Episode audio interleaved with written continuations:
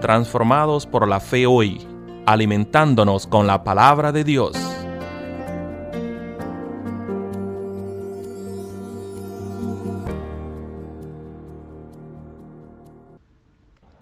Buenos días, queridos hermanos y hermanas, amigos todos. Nuevamente es para mí un privilegio el dirigirme a cada uno de ustedes en este nuevo día que el Señor Jesucristo nos ha prestado. Soy Alvin Castro y les saludo en nombre de nuestra iglesia Edward United Methodist Church desde la ciudad de Maryland, en el estado de Gatesburg. Les doy la bienvenida a un día que es un día muy hermoso ante la presencia del Señor, como lo es el miércoles santo. La lectura que, que voy a leer en esta oportunidad se encuentra en el Evangelio en el Evangelio de San Mateo, en el capítulo 5, los versículos del 38 en adelante. Oíste que fue dicho, ojo por ojo y diente por diente. Pero yo os digo, no desistáis al que es malo. Antes, a cualquiera que te hiera en la mejilla derecha, vuélvele también la otra. Y al que quiera ponerte en pleito y quitarte la túnica, déjale también la capa. Y a cualquiera que te obligue a llevar carga por una milla, ve con él dos. Al que te pidas, dale, y al que quiera tomar de ti prestado, no se lo rehuses. Oíste que fue dicho, amarás a tu prójimo y aborrecerás a tu enemigo. Pero yo os digo, amad a vuestros enemigos, bendecid a, los que os maldicen, haced bien a los que os aborrecen y orar por los que os ultrajan y os persiguen, para que seáis hijos de vuestro Padre que está en los cielos que hace salir su sol sobre malos y buenos, y que hace llover sobre justos e injustos. Hermanos, esta es palabra de Dios. El miércoles santo nos Jesús, recordemos que Jesús no acudió al templo. Jesús permaneció en Betania en una vigilia de oración. Todo lo que había de decir lo ha dicho. La revelación de su identidad es clara, la denuncia del pecado también. Las posiciones de los importantes también están definidas. Cristo les dice, sabéis que de aquí a dos días será la Pascua, y el Hijo del Hombre será entregado para ser crucificado, como lo leemos en el Evangelio de San Mateo. También recordemos que hay presencia en Jesús. Sabe lo que va a suceder, sabe el día y la hora. No le será ahorrado el desconocimiento previo o la esperanza de que el dolor va a ser menor. Lo sabe todo y es consciente de que los clavos van a atravesar su carne. Sabe que su cuerpo va a ser flagelado, escupido, deshonrado y por fin llegará una muerte cruel.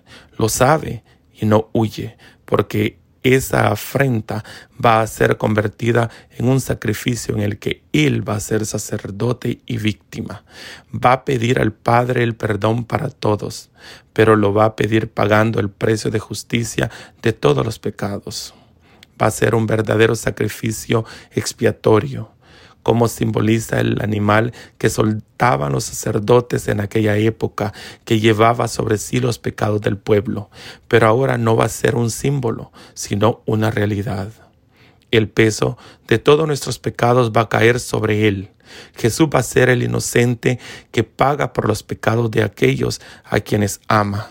De esta manera se manifiesta una misericordia que tiene en cuenta la justicia ya había sido profetizado mucho sobre el serbio de Jehová, que padecerá para librar al pueblo de los pecados. Se cumplirá toda hasta el mínimo detalle. El amor no es solo la satisfacción por el gozo con la persona amada, es también querer tanto al otro, en este caso todos los hombres que se buscan librarlos de todo mal, se busca liberarlos de las garras del diablo, de las redes del pecado, de la muerte primera y de la muerte segunda, que es el infierno. Ese amor le lleva a no poder soportar que se que se pierda ninguno, que todo el que quiera salvarse lo pueda hacer. Por eso no rechaza el sacrificio. Se puede decir que lo ama, aunque el corazón tiemble y la carne se resista, pero la voluntad es firme y el miércoles santo es un día de oración intensa y sin descanso, rodeado del cariño de los suyos, aunque no todos, pues recordemos que Judas era malo y le odiaba. Aquel día se reunieron las tres clases del Sanedrín, los príncipes de los sacerdotes, los escribas y los ancianos notables. Preside el sumo sacerdote llamado Caifás. No es, no es una reunión oficial, pero están casi todos. Los acontecimientos del día anterior hacen que lo que ya lo han decidido, que lo que han decidido se ponga ya en obra. Ya habían decidido matarle antes, pero nada han conseguido. Ahora les mueve la furia de hacer cuanto antes, pero con astucia, con una frialdad y un odio que encuentran su motor en el mismo Satanás. Son implacables. Entonces se reunieron los príncipes de los sacerdotes y los ancianos del pueblo en el palacio del sumo sacerdote llamado Caifás y acordaron apoderarse con engaño de Jesús y hacerle morir. Pero decían, no sea en la fiesta, para que no se produzca alboroto entre el pueblo. Así lo relata el Evangelio de Mateos. Las devileraciones fueron duras. Hablan más de lo que más le odian, es decir, los que tienen, una, los que tienen un mayor pecado según sus denuncias públicas y privadas de Jesús. No pueden esperar, pero no quieren alboroto. Saben que los partidarios de Jesús son muchos. Saben que en una situación de guerra civil los romanos intervendrían y liberarían de inmediato a Jesús, pues su conducta es intachable y nada y y nada en enemigo de y nada que es enemigo de ellos. Por otra parte, quieren comprometer a los romanos para que ellos sean responsables de la muerte de Cristo ante el pueblo. Deben calcular las cosas hasta el mínimo detalle. No pueden fallar. Algo habla, alguno hablaba de Judas que ya ha entrado, ya había entrado en tratos con ellos, pero pocos saben de él. Se acercaba la fiesta de los asimos, que se llamaba la Pascua, y los príncipes los sacerdotes y los escribas buscaban cómo acabar con él, pero temían al pueblo. Entró Satanás en Judas llamado Iscariote, uno de los doces. Fue y habló con los príncipes de los sacerdotes y los magistrados sobre el modo de entregárselo. Y lo leemos en Lucas. Satanás se aprovecha. Satanás solo entra si tú lo dejas entrar. Puede tentar, y tienta como lo hizo con Jesús y lo hace con todos. Pero para entrar necesita una puerta abierta. Satanás es soberbio, pero es lúcidamente inteligente. Conoce las debilidades de los hombres y las prueba. Odia a Dios y sabe que el mayor daño que le puede hacer es destruir a los hombres. Satanás conoce la debilidad de Judas, su amor por el dinero, la arrogancia y lo que el dinero lleva consigo. Ha seguido su comportamiento a lo largo de los tres años. Ha podido observar sus trampas y sobre todo su resentimiento por no entender el modo como Jesús lleva las cosas adelante. Judas no puede entender un amor tan grande que le lleve a la pobreza, a decir las verdades a los poderosos, contra las injuiciosas políticas de los hábiles, su vida de fraternidad y decir con los demás, pues ellos han dejado todo para seguir a Jesús y les ve decididos a hacer lo que les pida. Por loco que parezca, las peleas y los reproches no faltan. No en vanos, ellos no tienen tanta paciencia como Jesús. Siempre le disculpa y le apoya. La misma paciencia y el amor de Jesús le llenan de odio, pues son un reproche cuando Él ya no quiere saber nada de este reinado que no parece de este mundo. Entonces Judas Iscariote fue donde los príncipes de los sacerdotes y dijo, ¿qué me queréis dar a cambio de que os entregue? Ellos le ofrecieron treinta monedas de plata, donde entonces buscaba una oportunidad para entregárselo, como relata Mateos. El precio había sido profetizado.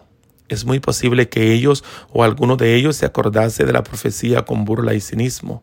Es muy posible que en su astucia la utilizasen para callar la conciencia de Judas, diciéndole que si verdaderamente Jesús era el Mesías, se aclararía todo, pues se, se, iba a manifestar con poder. Era un engaño total, pero cuando se peca, cualquier excusa puede servir de justificación. El hecho es que él era traidor de quien más le había querido, del Mesías, del amigo, del Hijo del Dios Altísimo. Esa es la verdad de Judas. Estaba cometiendo el peor de los pecados con una lucidez que la compañía con Jesús agravaría por minutos. La cantidad de 30 ciclos de platas era también el precio del daño por un esclavo que hubiese sido muerto por un animal. Era el precio de un pequeño campo, era el precio de un cordero pascual, simbolizaba sin quererlo a Jesús que se, entrega, que se entrega como un esclavo de amor del cordero pascual que libera de la muerte a los primogénitos. Para Judas, para Judas era solo el símbolo del poder que alcanzaría cuando venciesen sus nuevos amigos frente a él. Poco sabía cuál iba a ser la paga de los traidores, pues lo que es lucidez para la traición es oscuridad para el propio conocimiento. Los reunidos en el Sanedrín se alegraron. Judas hierve de actitud. Se separan, preparando todo para el desenlace inminente, aunque un cierto temor que Jesús escapase de nuevo de sus manos les deja intranquilos, pues lo ha hecho muchas veces, menos les intranquilizaba lo que importase el juicio de Dios. Hermanos, la generosidad es, es, es loable, sacrificada, objetivo noble, pero ir más allá de las injusticias demanda de un opresor no puede ser lo que Jesús instruye en este pasaje. No se han utilizado textos como pon la cara de los demás para justificar el abuso y mantener a las personas en relaciones de las que seguramente deberían huir. Lo admito, estos versículos de Mateo me ponen ansioso sabiendo que la Biblia se tuerce para justificar la terrible opresión sistemática de pueblos. Jesús trabaja por la justicia, no en contra de ella. Entonces, ¿qué está pasando aquí en el Sermón del Monte? Si Jesús vino a traer buenas nuevas a los pobres y liberar a los cautivos, ¿dónde encaja esta noción de darnos solamente la camisa, sino el abrigo? En la narrativa cristiana y en nuestro propio discipulado, el mensaje se transforma en, en función de dónde nos encontremos en la historia. ¿Somos nosotros los que traemos demanda o nos demandan? ¿El que golpea o es golpeado? Uno uno de los desafíos de este texto viene en forma de una autoevaluación honesta. Muchos seremos el opresor inconsciente apoyando con nuestro dinero las industrias que explotan a los trabajadores o influyen violencia. Por lo tanto, el primer paso para seguir las enseñanzas de Jesús requiere reflexiones serias y un arrepentimiento sincero, porque el llamado inequívoco de Jesús a sus seguidores exige amor, no abuso. Los discípulos de Jesucristo trabajan por una vida abundante para todos, llena de amor, paz y justicia social para todas las comunidades cristianas y no cristianas, porque Dios es para todos, no solamente para algunos. Quiero dar gracias a Dios por estas reflexiones en todo este tiempo de Semana Santa, donde hemos reflexionado sobre la pasión muerte y muerte de Jesucristo, esperando que nos sigan acompañando en las próximas reflexiones que darán un nuevo giro a nuestras vidas. Les invito a visitar nuestra página web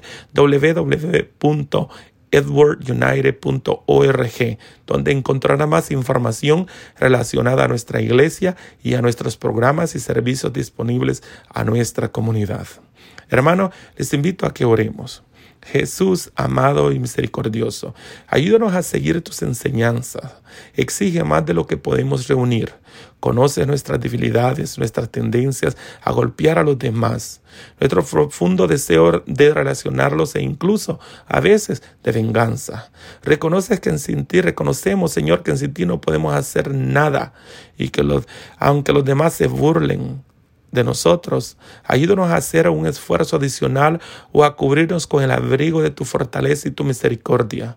Afortunadamente, prometes el regalo de tu Espíritu Santo, el consolador que nos guía, el que nos da las palabras y nos da poder para actuar de manera que demostremos donde nos demuestras tu infinito amor e incluso el amor a nuestros enemigos. Te pedimos, Señor, que vengas, que llene nuestro espíritu, que nos guíes con tu fortaleza y que nos ayudes a ser comprensibles. Te lo pedimos en el nombre de tu Hijo amado, que vive y reina por los siglos de los siglos. Amén. Queridos hermanos, Dios les bendiga, los cuide y los proteja siempre. Hasta la próxima.